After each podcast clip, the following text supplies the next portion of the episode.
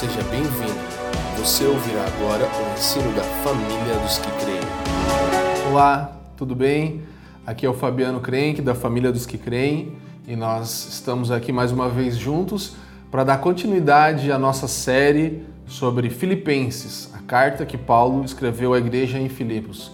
Então, eu quero chamar você para nesse tempo nós lermos o texto bíblico, a continuidade do capítulo 1, a partir do versículo 12. Então, abra sua Bíblia e acompanhe comigo a leitura do texto. Filipenses, capítulo 1, do versículo 12 em diante. Quero ainda, irmãos, cientificar-vos de que as coisas que me aconteceram têm antes contribuído para o progresso do Evangelho, de maneira que as minhas cadeias em Cristo se tornaram conhecidas de toda a guarda pretoriana e de todos os demais. E a maioria dos irmãos, estimulados no Senhor por minhas algemas, ousam falar com mais desassombro a palavra de Deus. Alguns efetivamente proclamam a Cristo por inveja e porfia, outros, porém, o fazem de boa vontade. 16.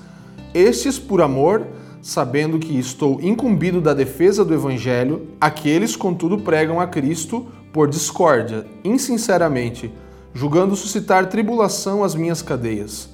Todavia, que importa, uma vez que Cristo de qualquer modo está sendo pregado, quer por pretexto, quer por verdade, também com isto me regozijo, sim, sempre me regozijarei. 19 porque estou certo de que isto mesmo, pela vossa súplica e pela provisão do Espírito de Jesus Cristo, me redundará em libertação, segundo a minha ardente expectativa e esperança de que em nada serei envergonhado. Antes, com toda a ousadia, como sempre, também agora, será Cristo engrandecido no meu corpo, quer pela vida, quer pela morte. Então, essa porção da carta, nós queremos gastar tempo que o Espírito Santo nos ilumine, nos dê clareza enquanto lemos as Escrituras, que você possa receber compreensão, espírito de sabedoria e revelação para entender, para compreender como na prática isso comunica verdade a nós hoje, a igreja no Brasil, a igreja em toda a terra.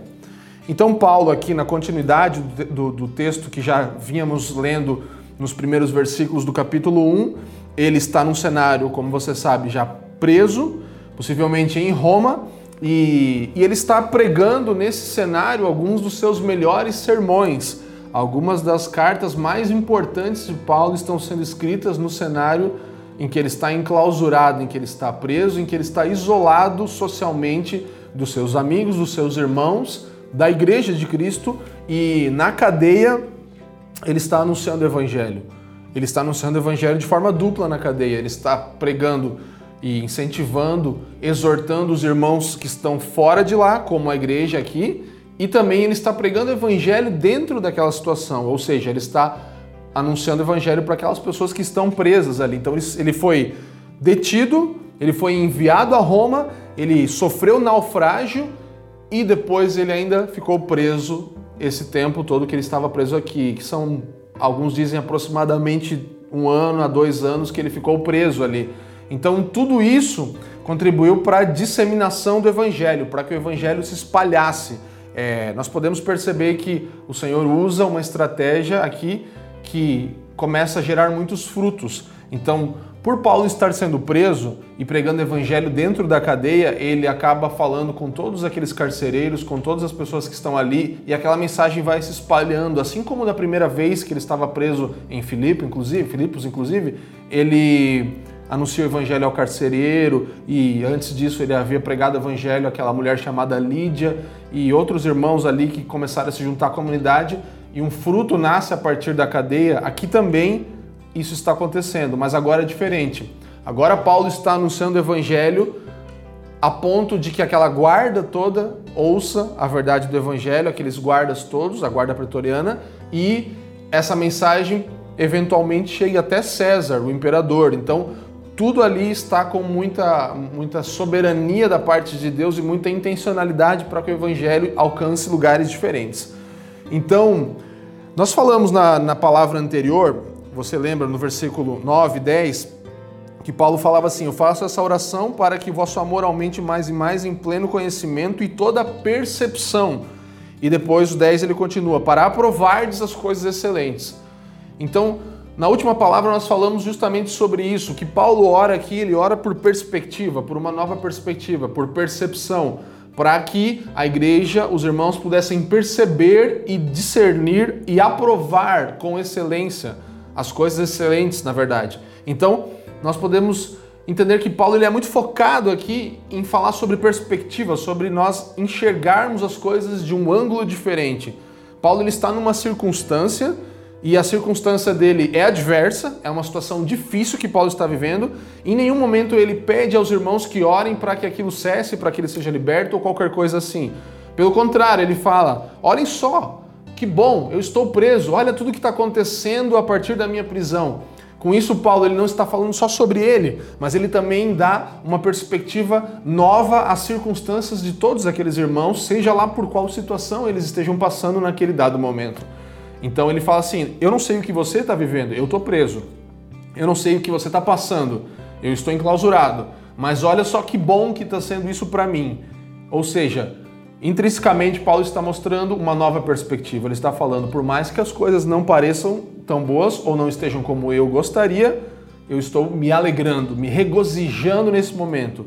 E isso ensina aqueles irmãos e a nós hoje a termos uma nova perspectiva, a ressignificarmos a nossa aprovação, ressignificarmos o nosso momento de tribulação, a nossa circunstância, situação adversa que estejamos passando e se nós avaliarmos, essa é uma, é uma pergunta frequente, na verdade, que nós fazemos quando passamos por alguma provação. Se você está passando por algo agora, você possivelmente já se perguntou por que eu estou passando por isso, né? Então, vamos perguntar agora aqui nesse texto, por que Paulo estaria preso, né? Por que Paulo estaria nesse momento? E eu lembro de um, de um amigo, a gente compartilhando algumas situações adversas assim, e aí é, a pergunta que surge sempre, por que eu? Por que eu estou passando por isso? E aí ele falou assim, e por que não você? Por que não você? Por que outra pessoa? Por que você não poderia estar passando por isso? Então é uma perspectiva diferente. Nós pensamos às vezes, por que eu? Mas nós poderíamos também pensar, por que não eu? E Paulo ele justamente vai para esse lado, ele fala, por que não eu estaria preso aqui? Por que outra pessoa estaria no meu lugar? Eu fui chamado para esse momento. Então eu não vou fugir disso e não vou tentar orar para que a circunstância mude, mas para que a minha mentalidade mude. Eu não vou orar por vocês, igreja dos, dos filipenses, que se reúne aí na cidade para que vocês tenham uma circunstância mudada, mas para que vocês tenham a mente mudada, o olhar mudado, a circunstância de vocês vai permanecer porque o Senhor quer assim e a, a perspectiva pode ser mudada, o olhar de vocês em relação a algo. Então Paulo aqui, vamos lá, ele já, Efésios 4.1, ele também vai falar isso, que ele é um prisioneiro do Senhor. E, e, o início do texto fala assim: Quero ainda, irmãos, cientificar-vos de que as coisas que me aconteceram têm antes contribuído para o progresso do Evangelho. Então, Paulo, ele, ele entende que aquilo tem um propósito. Por que, que ele estava preso? Para o progresso do Evangelho. Paulo não foi preso porque ele tinha feito alguma coisa errada, ele não estava ali sendo preso por para correção, mas ele estava sendo preso para um propósito do avanço do evangelho naquela situação.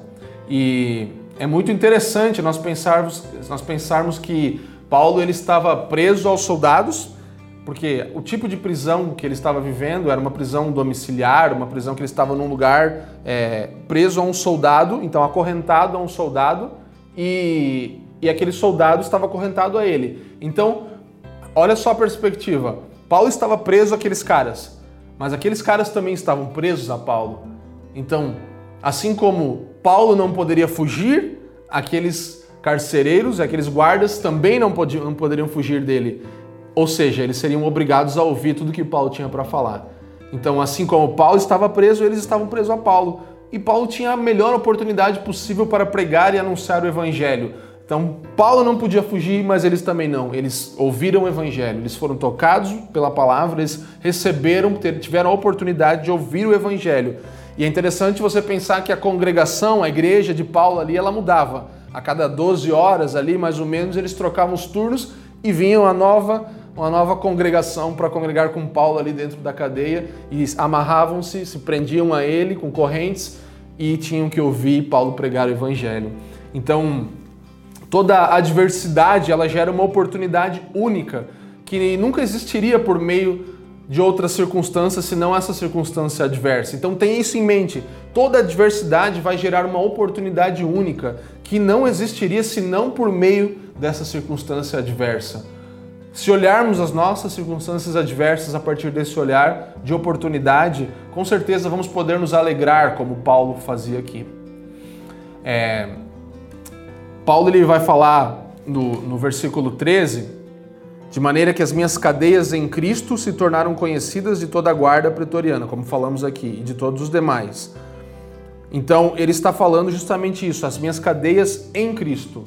Ele não estava preso por outra razão e não estava preso a, não, a outra coisa a não ser a Cristo, a vontade de Cristo. Então ele nem está se referindo à prisão dele como algo simplesmente ligado àquele momento, mas sim ele está lá porque, na verdade, ele está preso a Cristo. Ele é servo, ele é, ele é um, um escravo, ele é um prisioneiro do Senhor, como eu citei em Efésios. Então a conexão de prisão de Paulo aqui, muito mais do que com o Império Romano, é com Cristo ainda que ele também esteja preso sob a lei daquele momento, daquele tempo, ele estava, na verdade, preso em Cristo, preso por Cristo.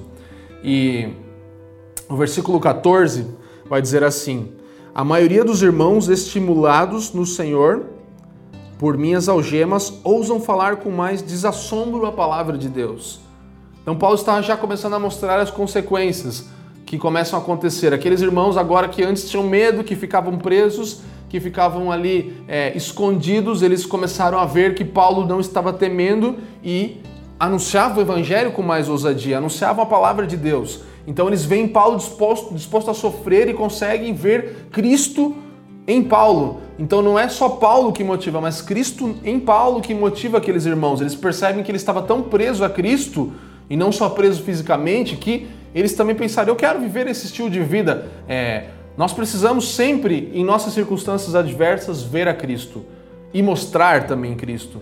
Então, se você passa por uma tribulação nesse momento, o seu chamado é mostrar Cristo. Os outros ao nosso redor precisam ver Cristo em nós. Precisam nós precisamos manifestar Cristo a ponto de ele ser visto, encorajar e fazer com que o evangelho seja anunciado com mais força ainda, com mais intensidade. E Paulo fala isso, eles falavam, eles proclamavam a palavra de Deus agora com menos temor, com mais força.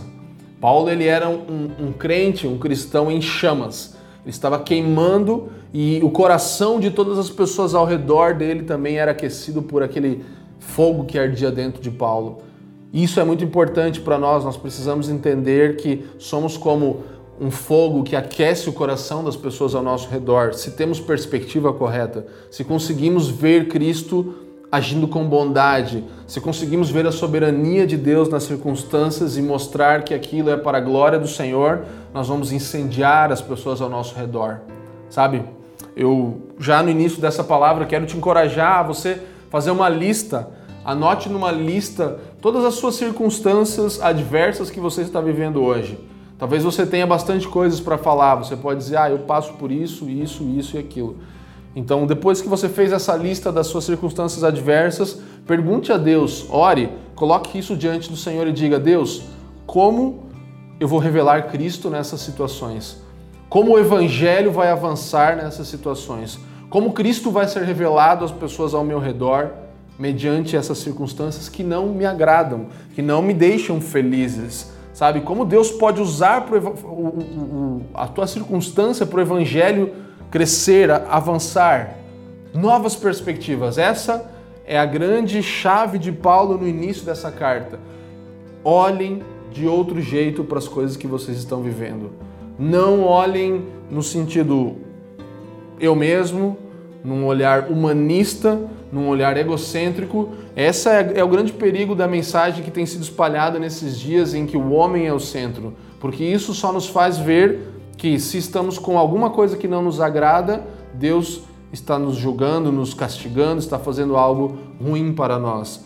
E a partir do momento que não temos o humanismo, o, o, o, egocentrismo, eu como centro da narrativa, mas sim a história de Deus como a narrativa principal em que eu sou parte dela, nossa perspectiva muda e nós não começamos mais a nos lamentar, não temos mais tempo para nos lamentar porque estamos ocupados escrevendo a história de Deus, a narrativa dele por toda a terra. E você vai perceber na sequência aqui que Paulo está muito focado nisso, ele está focado em escrever a história de Deus.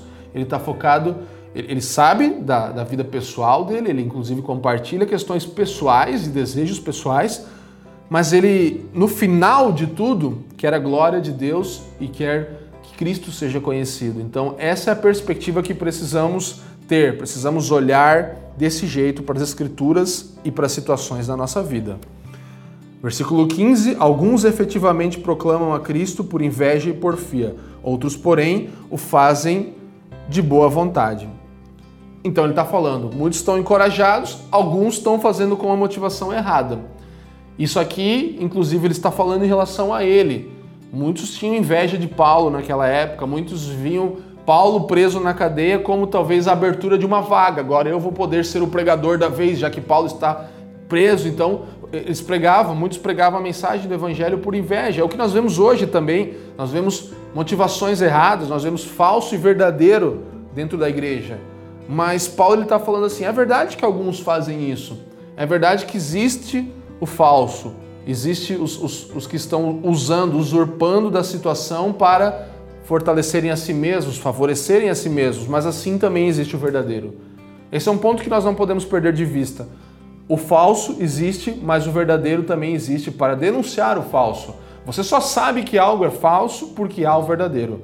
Se eu te mostrar uma nota, uma cédula aqui de 100 reais e só te mostrar a falsa, você talvez vai olhar e não vai reconhecer mas se você olhar a verdadeira do lado, você vai perceber as diferenças, ainda que sutis, e aí você vai ter automaticamente a denúncia daquilo que é falso.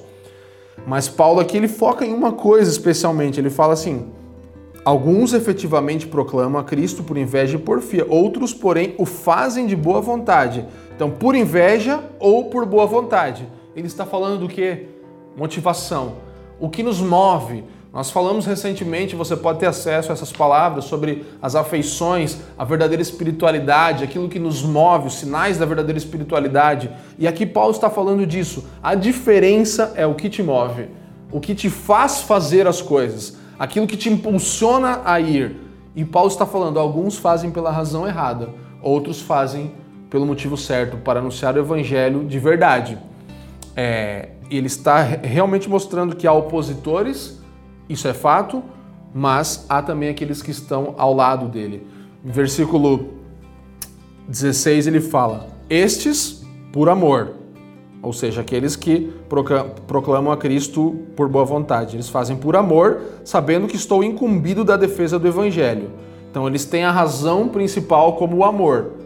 O amor aqui é o contrário da inveja. Nós precisamos entender que o amor a Deus e a inveja dos homens não podem habitar, coexistir.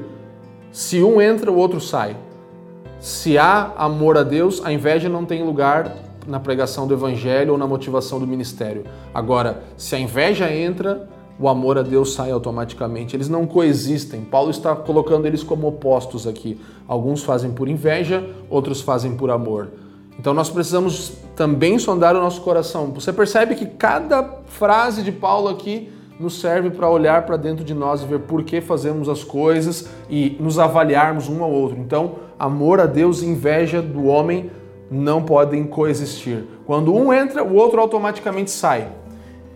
E a ênfase de Paulo também é aqui que ele fala assim: é, esses por amor, sabendo que estou incumbido da defesa do evangelho. Ele fala daqueles que por amor estão ao seu lado Paulo ele deixa enfática aqui a necessidade de ter pessoas ao lado dele que trabalhem, que sejam cooperadores dele. E nós precisamos de pessoas assim hoje. Você precisa de pessoas que te auxiliem na cooperação do evangelho. Paulo ele deixa isso claro aqui, que ele quer as pessoas que façam por amor do lado dele caminhando junto com ele. E depois ele coloca os opostos. 17, aqueles contudo pregam a Cristo por discórdia insinceramente, julgando suscitar tribulação às minhas cadeias. Ou seja, os opositores ainda estão querendo atribular Paulo naquele momento que ele está fazendo por motivações erradas. A palavra aqui discórdia em algumas versões, e na versão original é mais fácil compreendida por uma ambição egoísta. Então, literalmente, a palavra significa contratado para fazer um trabalho. Então, alguém que foi contratado para fazer um trabalho, que está ali discordando do todo, mas não só discordando, está motivado por uma ambição egoísta, que significa literalmente contratado para fazer um trabalho. É alguém que só está lá por uma razão, que é o seu próprio interesse, o seu próprio valor, um benefício próprio, não sacrificial. Você vê que Paulo ele não age nesse espírito, ele age sempre num espírito de sacrifício, de abrir mão de si mesmo para o próximo, para a igreja e etc. E esses, esses outros é, opositores aqui ao evangelho, eles estão em benefício próprio. Então, tenha em mente, não é só é, o que fazemos que importa, mas muito mais vai valer o porquê nós fazemos aquilo que fazemos. Então não é sobre o que você faz, ah, mas eu faço uma coisa boa. Não é isso. É por quê. Qual é a razão? Qual a motivação? Qual é a força motora daquilo que te faz fazer alguma coisa? Isso importa tanto quanto ou ainda mais do que aquilo que você está fazendo. As duas coisas são importantes, obviamente. Pessoas fazem, cometem coisas erradas dizendo que é por motivação boa, mas com certeza não é, porque motivações puras, motivações legítimas vão levar a atitudes legítimas. E o oposto muitas vezes não acontece. Então nós temos pessoas que dizem fazer algo legítimo com uma motivação que na verdade não é tão boa, que na verdade é mais pessoal. E Paulo ele foca aqui falando justamente isso, para a glória de Deus, em defesa do evangelho, para que Cristo seja manifesto. Versículo 18. Todavia, Paulo fala tudo isso, ele fala, mas, todavia, portanto, entretanto, ele fala, que importa? O que, que interessa isso? E daí? Uma vez que Cristo de qualquer modo está sendo pregado, quer por pretexto, quer por verdade, também com isso me regozijo. Sim, sempre me regozijarei. Isso não anula o que Paulo falou até agora. Ele falou e, e colocou a importância das motivações, mas ele diz assim: mas, contudo, legal, é ruim, desse jeito, a motivação deveria ser melhor. No entanto, tudo bem, o evangelho está sendo anunciado, então o que, que interessa? Não interessa a minha imagem, não interessa se eles estão me destruindo, se eles estão se opondo contra mim. O que interessa, na verdade, é que Cristo seja exaltado, que ele seja colocado no lugar em que ele é devido. E aqui Paulo já pela terceira vez ele proclama Cristo, que Cristo seja proclamado. Ele fala anteriormente, proclamam a Cristo, estimulados no Senhor, pregam a Cristo. Ele está focando na proclamação de Cristo. Então, se Cristo for proclamado, isso é o que importa, no final das contas, que ele seja conhecido. Porque aquelas pessoas que estão fazendo por motivações erradas serão julgadas pelo Senhor no tempo determinado pelo Senhor.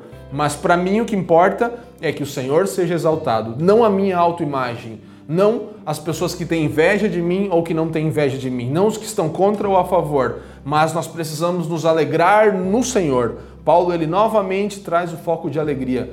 Precisamos regozijar por ver que o evangelho está avançando. Também com isto me regozijo, sim, sempre me regozijarei. Ele enfaticamente fala: sim, eu sempre vou me alegrar, porque o evangelho está avançando. É uma ênfase. Então Deus, John Piper ele fala assim, ó, Deus ele é mais glorificado em nós quando estamos mais satisfeitos nele. Deus é mais glorificado em nós quando estamos mais satisfeitos nele. Então aqui Deus está sendo glorificado na vida de Paulo, porque Paulo está totalmente satisfeito em Deus, em Cristo no Evangelho. E isso glorifica a Deus. A satisfação de Paulo não está em si mesmo, não está na sua preocupação com a sua imagem, mas em manifestar a Deus, plena satisfação nele. É... 19. Porque estou certo de que isto mesmo, pela vossa súplica e pela provisão do Espírito de Jesus Cristo, me redundará em libertação. Paulo aqui ele está falando assim: eu estou tranquilo, não tem problema. Eu estou certo de que isso mesmo, pela vossa súplica, ou seja, eu conto com vocês, com a oração de vocês e pela provisão do Espírito de Jesus Cristo, me redundará em libertação. Paulo ele está descansando na soberania de Deus. Tá tudo bem. Tem pessoas fazendo pela motivação certa, tem pessoas fazendo pela motivação errada. Em tudo isso, Cristo está sendo glorificado e eu me alegro nisso. Isso para mim é o que me interessa. Isso é o que me faz acreditar, me mover. Mas, agora, pela oração de vocês e pelo Espírito de Deus, eu descanso, eu fico tranquilo. Eu estou convicto de que eu serei liberto. Sabe? Paulo aqui ele deixa muito claro isso. Isso vai me redundar em libertação. Como Paulo tinha essa certeza? Como Paulo podia ter tanta certeza de que ele seria liberto? Sabe? Ele, na perspectiva de Paulo, como nós vamos ver na sequência, você vai perceber, a perspectiva dele era qual? Eu vou ser liberto, morto ou vivo. Se eu morrer aqui, eu vou ser liberto.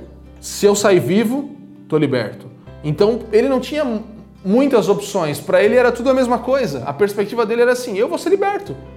Depois você vai ver, nós vamos continuar na próxima palavra também, na, na, próxima semana, vamos falar mais ainda sobre isso um pouco, mas a perspectiva de Paulo é que ele seria liberto, não importa como, porque ele estava em Cristo, ele não estava preso naquele ambiente, ele estava preso em Cristo, ou seja, ele ia ser liberto daquela situação, morto ou vivo.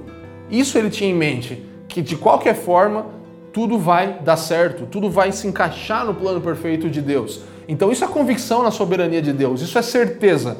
Steven Lawson, ele fala assim, ó: Paulo descansa a cabeça no travesseiro da soberania de Deus a noite inteira. Eu achei isso aqui maravilhoso. Paulo descansa a cabeça no travesseiro de Deus, no tra... desculpe, no travesseiro da soberania de Deus a noite inteira e dorme muito bem. Ele dorme muito bem, ele descansa. Mesmo naquela cadeia, ele está descansando no Senhor. O travesseiro dele é a soberania de Deus. Eu estou tranquilo, eu vou ser liberto no momento certo. Não sei que tipo de libertação vai ser. Não sei se eu saio daqui vivo ou morto. Não sei se vou ser liberto para anunciar o evangelho ainda aí fora ou se a, a, o meu martírio mesmo vai ser uma coisa que vai me libertar aqui. Eu estarei com o Senhor de qualquer forma, eu vou ser liberto. Sabe? Paulo descansa a cabeça no travesseiro da soberania de Deus a noite inteira e dorme muito bem. A perspectiva de Paulo é incrível. Ele não, ele não consegue olhar para um resultado ruim que isso vai dar. Ele não fica pensando, não, isso vai, vai dar errado. Não. Eu sei que isso redundará em libertação. E no 20 ele vai falar assim: segundo a minha ardente expectativa, a esperança de que em nada serei envergonhado. Em nada serei envergonhado. Antes, com toda a ousadia, como sempre, também agora será Cristo engrandecido no meu corpo, quer pela vida, quer pela morte. Cristo será engrandecido no meu corpo, quer pela vida, quer pela morte. Paulo fala: Eu não vou ser envergonhado. Outra tradução aqui: Eu não vou ser decepcionado. Então, se Paulo ele tem a perspectiva alinhada, que ele sabe que vai ser liberto, não importa como, não tem frustração, não tem espaço para frustração. Porque se ele morrer, ele está feliz. Se ele ser solto, ele está feliz. Se ele ficar ali na cadeia, ele também está feliz, como ele já está mostrando. Então, você percebe que não há espaço para frustração e isso me ensina muita coisa. Por que, que eu e você, nós nos frustramos tanto com as coisas da nossa vida? Porque nós não temos uma perspectiva correta. Nós não conseguimos olhar para as coisas ao nosso redor e ver que Deus está trabalhando. Nós só conseguimos olhar para o nosso umbigo, nós só conseguimos perceber aquilo que vai nos satisfazer ou nos prejudicar. Paulo ele não tinha isso. Ele falava, de qualquer forma, eu não vou ser envergonhado, fica tranquilo, não, não, não vai dar ruim isso aqui, não tem como dar errado. Eu não vou ser frustrado, eu não vou ser decepcionado. Se eu for solto, eu vou edificar a igreja e vou anunciar o evangelho em todo lugar. Legal, fui solto, vou pregar o evangelho para toda criatura aí fora, como ele fez, né? Depois nós sabemos a história, mas você tem que ter em mente que nessa hora que Paulo não sabia, ele não tinha toda a história por completo e toda aquela igreja também não sabia. A gente às vezes olha aqui como aquele, aquele cara que já assistiu o filme dez vezes, né? Já sabe o que vai acontecer depois. Então você não tem muito ali, você fica meio entretido, mas você sabe que vai dar certo no final. Certo da sua perspectiva ou da minha, né? Mas Paulo não tinha essa perspectiva. Naquele momento era podia acontecer qualquer coisa, tudo ou nada. E para ele era tudo ou tudo. Não tinha tudo ou nada. Tudo ia ser bom. O que acontecesse, ele ficaria feliz. Então, se eu for solto, vou edificar a igreja. Vou continuar pregando evangelho, vou anunciar em todo lugar. Se eu for morto, eu vou para junto de Deus, como ele vai falar no próximo versículo. Eu vou para junto de Deus, eu vou estar com Cristo, é tudo que eu sempre quis, eu vou ficar muito feliz demais e o meu martírio, a minha morte, vai de, de alguma forma também servir para o avanço do Evangelho. E se eu ficar aqui preso, eu vou continuar pregando o Evangelho aqui, vou fazer uma igreja, a igreja dos encarcerados aqui, vou ficar preso com, com esses irmãos aqui vão virar meus irmãos e nós vamos de turno em turno aqui trocando e eu vou pregando o evangelho para o próximo guarda que vier e chega em César e eu continuo, não tem problema. Então, perspectiva correta. Essa é a minha ênfase para essa palavra para você mais uma vez. Perspectiva correta é o que vai nos auxiliar. Perspectiva correta, expectativa alinhada na soberania de Deus, igual a zero decepção. Então, você quer uma receita para não viver decepcionado? Busque a perspectiva dos céus. Busque a expectativa de Deus, de acordo com, a, com sua expectativa com aquilo que Deus está fazendo. E assim você não vai se decepcionar. Essa é a receita para que nós não nos decepcionemos, que tenhamos a expectativa correta. E o objetivo final de tudo isso que ele fala aqui, como sempre, também agora, será Cristo engrandecido no meu corpo, quer pela vida, quer pela morte. Eu vou sair desse lugar, vivo ou morto. Se eu sair vivo, Cristo é glorificado. Se eu sair morto, Cristo é glorificado. Se eu ficar, Cristo é glorificado. Se eu nunca sair, Cristo é glorificado. Cristo seja glorificado em todas as circunstâncias da minha vida. Cristo seja exaltado em tudo que eu fizer. Então, o objetivo final de Paulo qual é? Cristo ser glorificado. Ainda mais do que somente o anúncio do Evangelho, ele quer que tudo redunde para a glória de Deus, que tudo termine na glória de Deus. Então, é, vida e morte são oportunidades que servem para esse fim grandioso. É isso que Paulo está falando. Se a sua vida for vivida de acordo com Cristo, você vai glorificar a Ele. Se sua morte for experimentada dentro de uma expectativa de que você, de uma perspectiva de que você viveu Cristo, ele vai ser glorificado, ele vai ser exaltado. Eles são meios, vida e morte são meios, são caminhos que servem para esse fim grandioso. E Paulo, como eu falei, ele tinha um futuro desconhecido aqui, certo? Ele tinha um, ele não sabia o que ia acontecer. Quem mais aí? Talvez você na sua casa, eu. Quantas vezes eu já não parei e você já não parou para avaliar o seu futuro, para parar para ver o que, o que vai acontecer amanhã? E nós fazemos tantas e tantas perguntas para nós. Deus, o que, vai ser? Quem, com quem eu vou casar? Quando eu vou ter um filho? Quando que eu vou conseguir me formar naquilo que eu quero? Quando que eu vou o que, vai acontecer agora nessa, nesse momento que eu estou vivendo que está tão difícil? Será que eu vou perder meu emprego? Será que meu salário vai diminuir? Será que alguma coisa vai acontecer comigo amanhã e eu vou ser pego de surpresa e eu não sei? E, e nós, infelizmente, somos muito rodeados, assim como Paulo, por perspectivas de futuro. E Paulo não sabia literalmente o que ia acontecer. Mas a maior alegria ele estava experimentando: conhecer a Cristo. Então, embora ele não conhecia o seu futuro, ele conhecia Cristo. Embora as circunstâncias dele não eram boas, ele estava conhecendo a Cristo dentro daquelas circunstâncias não tão boas. Então, Consequentemente, Paulo fazia Cristo conhecido através disso, através dessa expectativa e perspectiva dele. Então, essa alegria era suficiente para ele. Ele fala: será Cristo engrandecido no meu corpo, quer pela vida, quer pela morte. Eu estou aqui como um objeto da glória de Cristo, como alguém que vai manifestar a Cristo e vai fazê-lo conhecido. É, o que você quer conhecer? Essa é a minha pergunta. O que você quer conhecer? O seu futuro ou conhecer a Cristo? Você quer saber o que vai acontecer com você amanhã? Você quer saber se vai dar certo os seus planos, vão dar certo os seus planos, se vai dar certo a sua vida, ou você quer conhecer a Cristo? Porque a Bíblia nos ensina que a vida eterna, ou seja, a vida futura e tudo que vai acontecer para frente é simplesmente conhecê-lo e totalmente isso. Então, a vida eterna é conhecer a Cristo. Nós precisamos entender que o nosso futuro ele não existe se nós não conhecemos a Cristo, nós não focamos no presente. Então aqui nós temos é, uma alegria intencional. Toda vez que Paulo, isso é muito importante, toda vez que Paulo fala alegre-se, ele não está falando que você vai sentir alegria muitas vezes. Então imagina, na circunstância de Paulo, ele não, não era recebido com um belo café da manhã ali e, e a cela, o lugar que ele estava preso, não era um, um, lugar tão incrível que ele falasse assim: nossa, que legal, que, é, que bom que é estar aqui. Ou seja, ele não tinha uma alegria natural naquilo, mas ele intencionalmente, a palavra de Paulo sempre é essa: regozije-se, alegre-se. Ou seja, você faz isso, você posiciona, direciona a sua alegria e fala: Deus, eu sou alegre porque você me salvou e porque agora eu posso sofrer com você. Agora eu posso manifestar a Cristo, agora eu posso conhecer você naquilo que você também viveu, na forma que você viveu. Então, é, o que você quer conhecer? O seu futuro incerto ou o Cristo presente? O Cristo que está com você naquele momento? Paulo ele tinha essa convicção: eu estou preso em Cristo. Eu estou conhecendo a Cristo, estou fazendo ele conhecido. Isso para mim é suficiente. Então, essa alegria precisa ser intencional. A nossa maior alegria na vida é conhecer a Cristo. E, como eu falei, quando nós nos alegramos nele é que ele é glorificado. Essa é a forma de nós glorificarmos a Deus, nos alegrando nele, celebrando ele dentro das nossas maiores é, dificuldades, das nossas piores circunstâncias.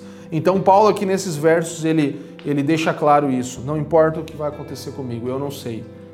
Vivo ou morto, Cristo vai ser glorificado, ele vai ser exaltado e o evangelho será anunciado. Eu, todavia, me alegrarei nele. Eu vou celebrar a ele. Então, a minha palavra de encorajamento para você é que você se alegre no Senhor. Que você gaste o seu tempo não murmurando, não reclamando, mas tendo uma perspectiva eterna, tendo uma perspectiva clara daquilo que, que você tem experimentado como algo passageiro, como algo que vai ter um fim, qual é o fim? Nós não sabemos, mas nós sabemos que o fim é bom e aquilo que o Senhor começou, ele vai terminar. Nós podemos relembrar lá do início que Paulo fala no versículo 6: aquele que começou a boa obra em vós há de completá-la até o dia de Cristo. Então, a narrativa de Paulo está muito bem amarrada aqui, ele está muito claro. A, o foco principal não é ele mesmo, não é a história dele. A história dele faz parte de uma narrativa maior. E nós vamos continuar na próxima palavra a partir do versículo 21, que é o versículo tão icônico que Paulo fala que para mim o viver é Cristo e o morrer é lucro. Então tudo o que lemos até agora vai culminar nisso. Então eu quero te encorajar para na próxima palavra da próxima semana você possa ouvir e, e, ter uma conclusão ainda mais clara em relação a esse auge que Paulo chega aqui no versículo 21, onde ele define realmente as coisas, onde ele chega numa conclusão que, diante de tudo que tem acontecido, esse é o fim. É isso que eu concluo, é isso que eu compreendo. Que você seja encorajado pela perspectiva dos céus, que você seja encorajado pela visão celestial, por aquilo que Cristo vê, pela forma como Cristo vê, não com olhos naturais e não fugindo das circunstâncias. Nossa tendência sempre é essa: se temos uma doença, nós oramos para que o Senhor nos cure. Se temos uma dificuldade, nós oramos para que o Senhor arranque essa dificuldade. Se temos falta de dinheiro, nós oramos para que o Senhor possa prover aquele dinheiro. E eu não tenho nenhum problema com isso. Nós acreditamos que Cristo faz esses milagres e temos experimentado ele nas nossas vidas tantas e tantas vezes em que o Senhor nos cura, provê algo e nos livra de situações difíceis. Mas é importante entendermos que muitas vezes ele não quer mudar a nossa circunstância porque Ele está nos permitindo experimentar aquilo e Ele quer que nós tenhamos uma nova perspectiva. Isso é o que nos vai fazer conhecê-lo. Nós não queremos conhecer a Cristo simplesmente como aquele que tem poder. Há uma diferença entre conhecer o poder de Deus e conhecer a vontade de Deus. O poder de Deus é revelado a toda criatura.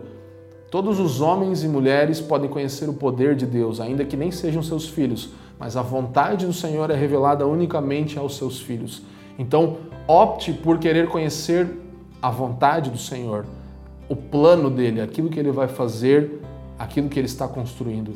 E isso vai fazer com que você realmente se alegre nele, porque nós podemos precisar do poder de Deus para nos livrar e mudar as nossas circunstâncias todos os dias, mas se conhecermos a vontade dele, ainda que ele atue com poder e mude as nossas circunstâncias, nós teremos clareza do que está acontecendo. Teremos uma linha do tempo clara, onde Deus é glorificado do início ao fim, onde nós estamos somente como parte dessa história que ele está escrevendo. Então, seja parte da história que Deus está escrevendo em toda a terra e Glorifique o nome dele, se alegrando nele em todo o tempo.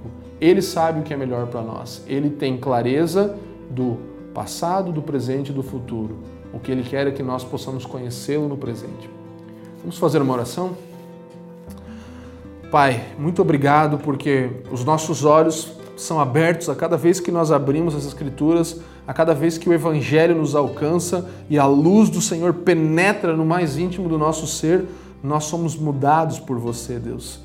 E a minha oração é que cada um que está ouvindo e assistindo essa palavra agora seja invadido pelo Senhor por uma perspectiva clara. Eu oro assim como Paulo, ilumina os olhos do interior, espírito de sabedoria e revelação ilumina o interior, faça com que as escamas caiam, faça com que possamos ter a perspectiva celestial, faça com que possamos de verdade ser iluminados dentro de nós para que possamos compreender a esperança do nosso chamamento, a riqueza gloriosa da nossa herança com todos os santos, com todos aqueles que creem, que experimentaremos juntos, Deus. Em nome de Jesus. Deus, eu sei que todos nós já passamos, estamos passando ou passaremos por dificuldades. E nós sabemos que você também pode operar milagres, nos livrar de todas essas coisas, mas à medida que você está construindo, edificando algo em nós, nós não fugiremos daquilo que você está fazendo, Deus. Nós queremos enfrentar as coisas que você coloca na nossa frente com ousadia, com força. Nós queremos ir, assim como Paulo, com toda a intrepidez, sabendo que não importa o que aconteça, eu não vou me frustrar, porque eu estou bem certo de que aquele que tem o meu futuro me guardará até o dia final. Aquele que começou a boa obra em mim irá terminá-la até o dia de Cristo. Deus, renova a nossa, a nossa perspectiva e a nossa expectativa.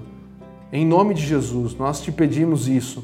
Obrigado pela tua palavra que nos serve de alimento. Recebemos esse alimento com ações de graças, essa palavra que nos dá tanta força para viver, Deus. Em nome de Jesus, nós honramos e glorificamos o seu nome, que você seja exaltado na nossa vida, em tudo que acontece. Amém. Amém. Nós vamos continuar na próxima palavra, a partir do, do versículo 21. E então você é bem-vindo a nos ouvir, a nos assistir. Compartilhe essa palavra com uma pessoa que você entende que precisa ouvir isso nesse momento que estamos vivendo, precisa ouvir isso na circunstância em que essa pessoa está vivendo e vamos anunciar o Evangelho a toda criatura até que o Senhor volte. Até logo. Obrigado por nos ouvir. Para mais informações, visite famíliadosquecreem.com.